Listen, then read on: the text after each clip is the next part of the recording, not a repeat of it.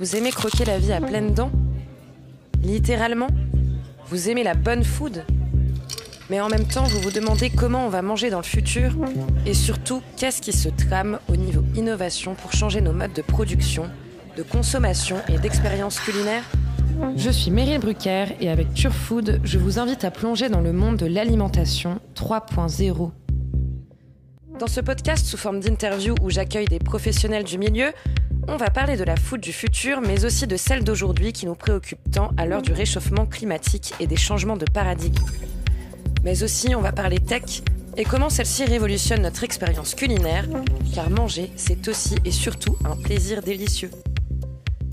Aujourd'hui, on va parler transition alimentaire et comment celle-ci est un levier de l'innovation. Pour expliquer ce phénomène, j'accueille Sophie Lebel, cofondatrice de Takinoa, anciennement connue pour être une chaîne de restauration en Suisse romande et qui s'est désormais transformée en plateforme en ligne contenant des recettes, des conseils ou encore des articles sur le manger sain. Bonjour Sophie. Commençons par un point définition. Alors, c'est quoi la transformation ou la transition alimentaire? En français, on a beaucoup hésité à utiliser le terme de base pour nous, c'est la transition alimentaire. Mais pour le rendre un petit peu plus facilement compréhensible, on peut aussi parler de transformation alimentaire. Je dirais la transition alimentaire, c'est la grande idée que, en fait, il faut qu'on sorte, qu'on aille vers des habitudes alimentaires qui soient plus saines pour nous, pour notre corps, pour notre planète. On voit que l'alimentation, finalement, c'est un des leviers quand même les plus puissants pour justement arriver à un but de sustainability et d'aller vers, vers des habitudes alimentaires qui soient plus en phase avec notre monde d'aujourd'hui et qui consomment moins tout en nourrissant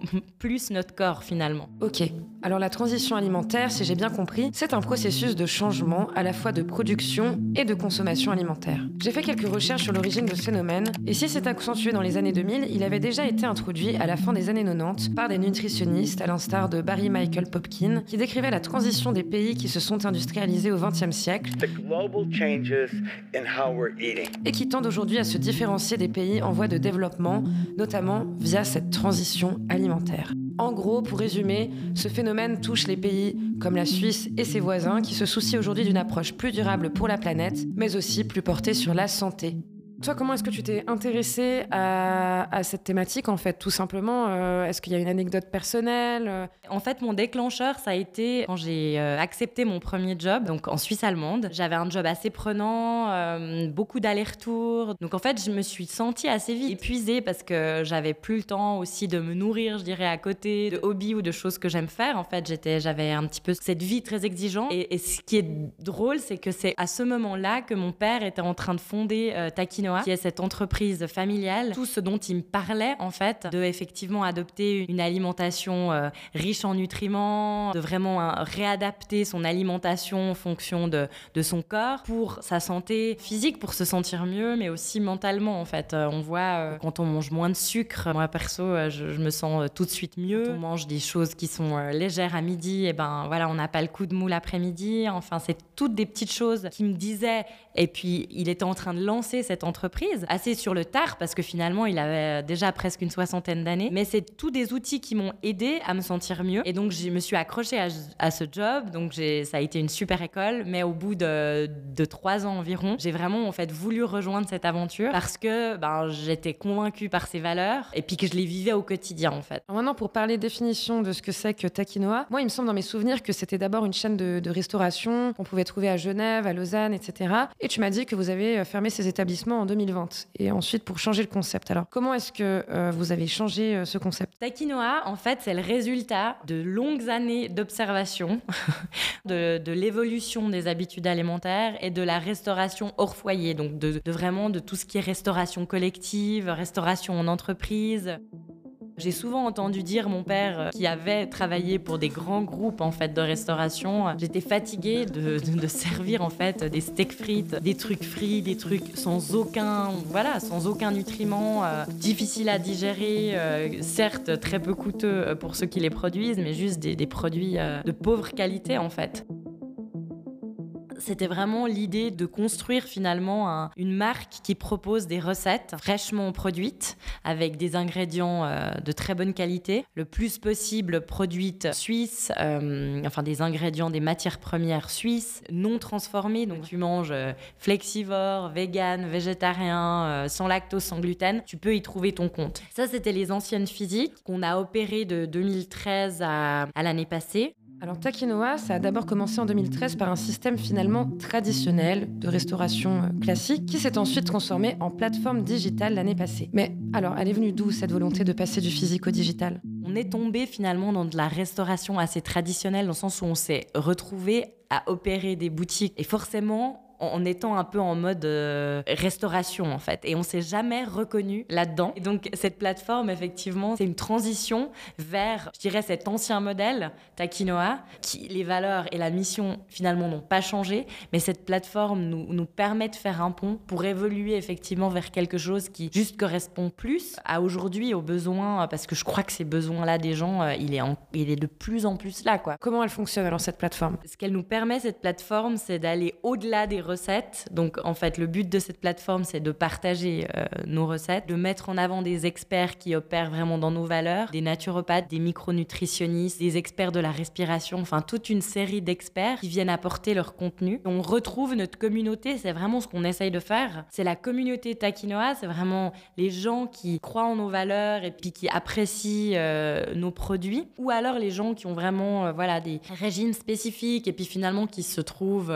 dans un monde avec avec trop d'informations ou pas d'informations de qualité, qui se retrouvent en fait en ligne et puis qu'ils puissent partager leurs témoignages, peut essayer d'atteindre vraiment les gens qui potentiellement n'auraient pas les moyens en fait peut-être d'investir beaucoup dans leur alimentation parce qu'il y, y, a un problème de budget aussi. Pourquoi? Parce que c'est souvent en fait euh, voilà la, nourriture, euh, les gens qui marchent sur la nourriture, c'est souvent des mauvais produits au final et ça c'est assez triste en fait. Ça devrait être beaucoup plus soutenu pour la santé de tous en fait euh, au niveau de la la connaissance de soi, de l'alimentation qui est adaptée à chacun. Euh.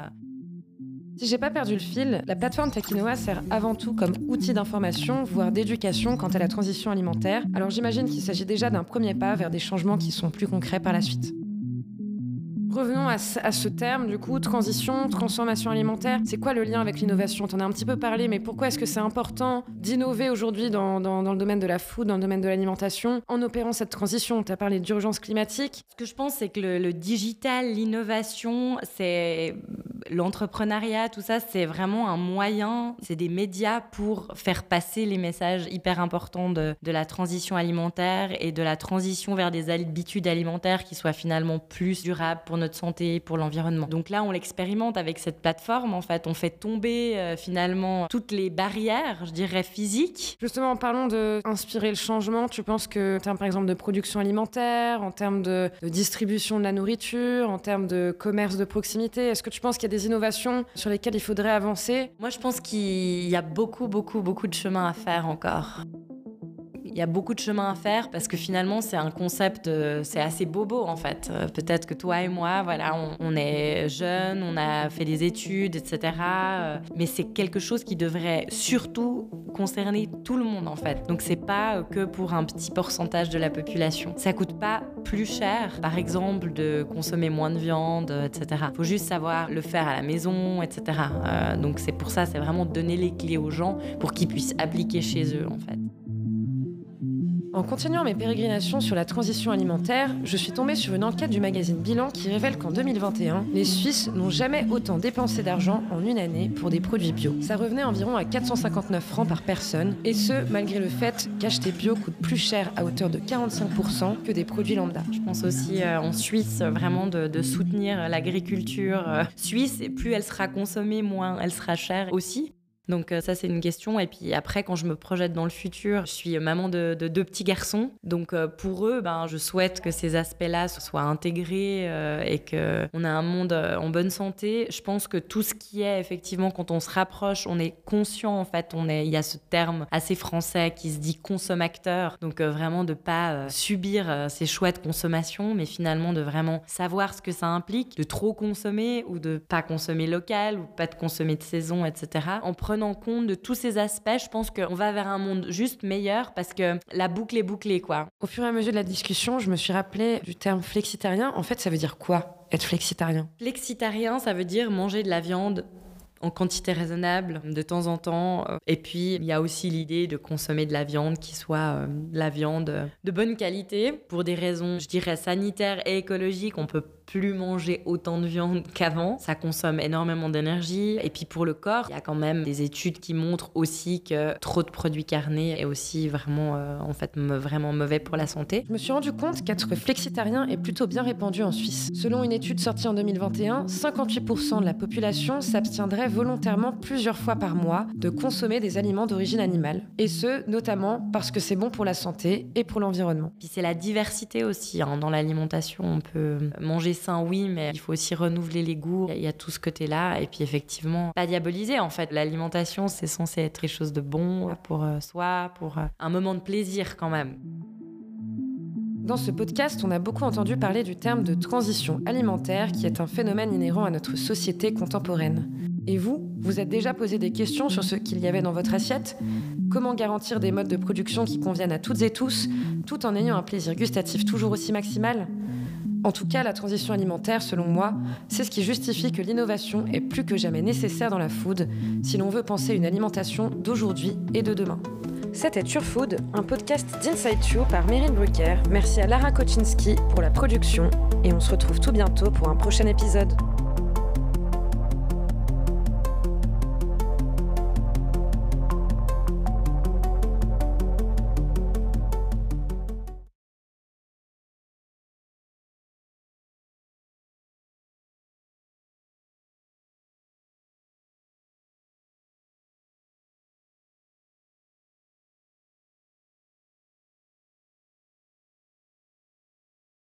Dans ce podcast, on a beaucoup entendu parler du terme de transition alimentaire qui est un phénomène inhérent à notre société contemporaine. Et vous, vous êtes déjà posé des questions sur ce qu'il y avait dans votre assiette Comment garantir des modes de production qui conviennent à toutes et tous, tout en ayant un plaisir gustatif toujours aussi maximal? En tout cas, la transition alimentaire, selon moi, c'est ce qui justifie que l'innovation est plus que jamais nécessaire dans la food si l'on veut penser une alimentation d'aujourd'hui et de demain. Allez, c'était Food. on se retrouve tout bientôt pour un nouvel épisode.